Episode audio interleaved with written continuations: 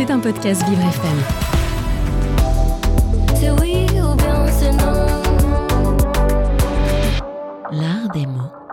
Mais au fait, je vais à travers champs ou au travers des champs De prime abord, la question peut sembler triviale, surtout quand on n'est pas correcteur ou correctrice. À raison, puisque ces deux locutions prépositives sont synonymes et ont le sens de en allant d'un bord à l'autre, en traversant, somme toute. Cela dit, il y a deux versions, et donc c'est peut-être qu'il y a une différence entre les deux. C'est souvent le cas. Et en effet, lorsque l'on étudie les usages, on se rend compte d'une légère variation. Quand on dit à travers, cela implique que la traversée est directe, elle se fait d'un coup, sans résistance, comme dans un couloir vide. À l'inverse, au travers aura plutôt le sens d'un passage plus compliqué, au cours duquel des obstacles sont rencontrés. C'est pourquoi, si on veut être pointilleux, l'emploi de l'une ou l'autre expression se justifie par la facilité à traverser ce qui est traversé. Si je visite plusieurs pays d'Europe, je pourrais dire que j'aurais voyagé à travers l'Europe, car il n'y a pas d'obstacle concret à mon parcours. En revanche, un avion passera au travers d'une zone de turbulence car il y sera bousculé et malmené. Toutefois, cette différence tend maintenant à disparaître, voire a déjà disparu.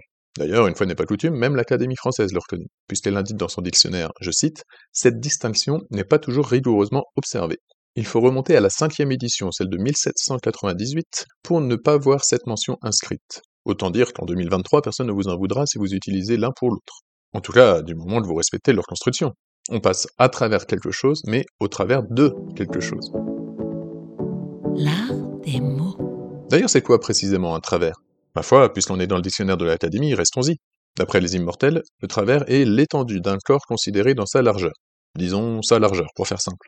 Le moyen pour se le rappeler, c'est de se dire que lorsqu'on veut traverser un obstacle, on va généralement prendre le chemin le plus court, à savoir sa largeur. Par simplification, le travers s'utilise pour parler d'un côté en lui-même, particulièrement en marine où il s'agit du flanc du bateau, mais aussi en boucherie. Et oui, les travers, de port mais pas que, sont les côtes, celles qui sont sur le côté. Voilà, voilà. De fait, se mettre en travers de quelque chose, c'est se placer parallèle à la largeur, c'est-à-dire perpendiculairement à la direction principale.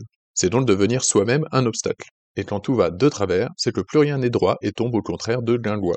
Bref, vous l'avez compris, la notion de travers va à l'encontre du bon déroulé. Par extension, toute bizarrerie ou irrégularité, même morale, sera qualifiée de travers, d'où l'expression il est retombé dans ses travers. En guise de conclusion, le travers s'emploie donc aussi au figuré, et c'est le cas de l'expression un peu vieillotte mais qui fait toujours son petit effet, avoir mis son bonnet de travers, qui signifie être de mauvaise humeur. Exemple, oula, faites gaffe, Hugo a mis son bonnet de travers ce matin. Si si, je vous jure que ça existe. Allez-y, c'est cadeau, vous pouvez l'utiliser à tort et à travers.